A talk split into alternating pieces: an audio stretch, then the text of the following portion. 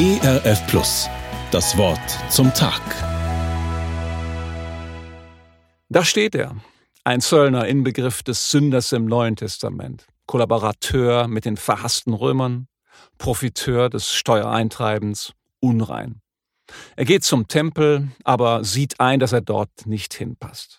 Der heilige Gott und der Sünder, das sind zwei Welten. Deswegen bittet er um Gnade.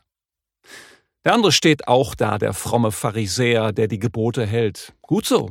Sein Problem, er bildet sich was drauf ein und er vertraut seiner Frömmigkeit und missachtet den Sünder.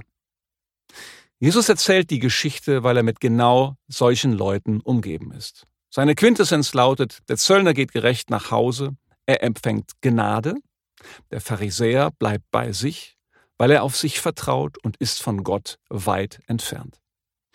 Man könnte sich darüber aufregen. Man könnte mit guten Gründen sagen, Jesus, förderst du damit nicht das Sündersein? Ist das nicht billig?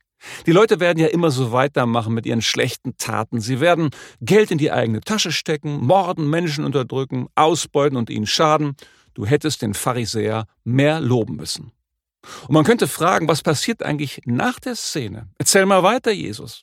Wird der Zöllner seinen Job schmeißen oder macht er weiter, um nächste Woche wieder um Gnade zu bitten? Wie lange soll das bitteschön so gehen?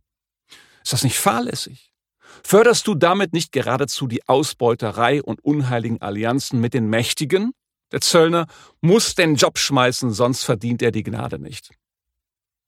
Ist das auch Ihre Reaktion? Von all dem erzählt Jesus jedoch nichts. Ist das Fahrlässigkeit? Kennt er das Herz der Menschen nicht? Doch, er kennt es und er zielt genau darauf ab. Das macht er ständig. Und so steht die Frage im Raum, wie ist deine Haltung? Selbstgerecht und überheblich? Oder demütig, um Gnade bittend, nicht verurteilen? Es geht nicht darum, das Sündigen schön zu reden, aber es geht darum, den Sünder nicht von oben herab zu verurteilen. Und heute? Im Jahr 2023? Nun, wir sprechen nicht von Sünde. Wer kommt denn heutzutage auf die Idee und sagt zu Gott, ich bin ein Sünder? Sei mir gnädig. Martin Luther suchte einen gnädigen Gott. Wir suchen Achtsamkeit und Frieden, aber ohne Gott. Wir suchen unsere Rechte, aber keine Gnade. Wir suchen spirituelle Momente, aber keinen heiligen Gott. Deswegen erscheint der Text fremd. Aber vielleicht sagt er gerade deswegen, was wir dringend brauchen, ohne es zu wissen, nämlich die Erkenntnis, dass wir Sünder sind. Und das heißt, wir sind von Gott getrennt so sehr, dass wir uns nicht aus eigener Kraft und Wohlverhalten mit ihm verbinden können.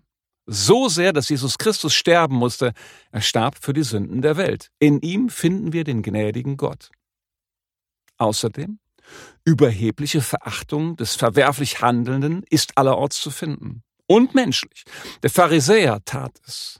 Und wir tun es. Abhängig davon, welche politische oder weltanschauliche Meinung wir haben, verachten viele den SUV-Fahrer oder Würstchenesser oder den Menschen, der sich nicht im Griff hat, sei es im Sexualverhalten oder beim Essen, die zu dicken oder zu dünnen, die Ungebildeten, die AfD-Wähler, die roten Socken, die bürgerlichen Spießer. Die Liste ist unendlich lang. Wir schauen herab auf andere und fühlen uns dadurch besser.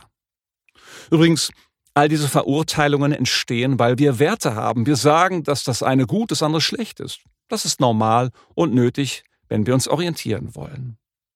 Jesus aber erzählt diese Geschichte, um seinen Zuhörern deutlich zu machen, sucht euer Heil und euren Frieden nicht bei euch selbst, sondern in der Gnade Gottes. Wer das tut, wird bescheiden und hört auf, andere zu verurteilen. Das Wort zum Tag. Mehr auf erfplus.de oder im Digitalradio DAB+. Hören Sie ERF Plus. Gutes im Radio.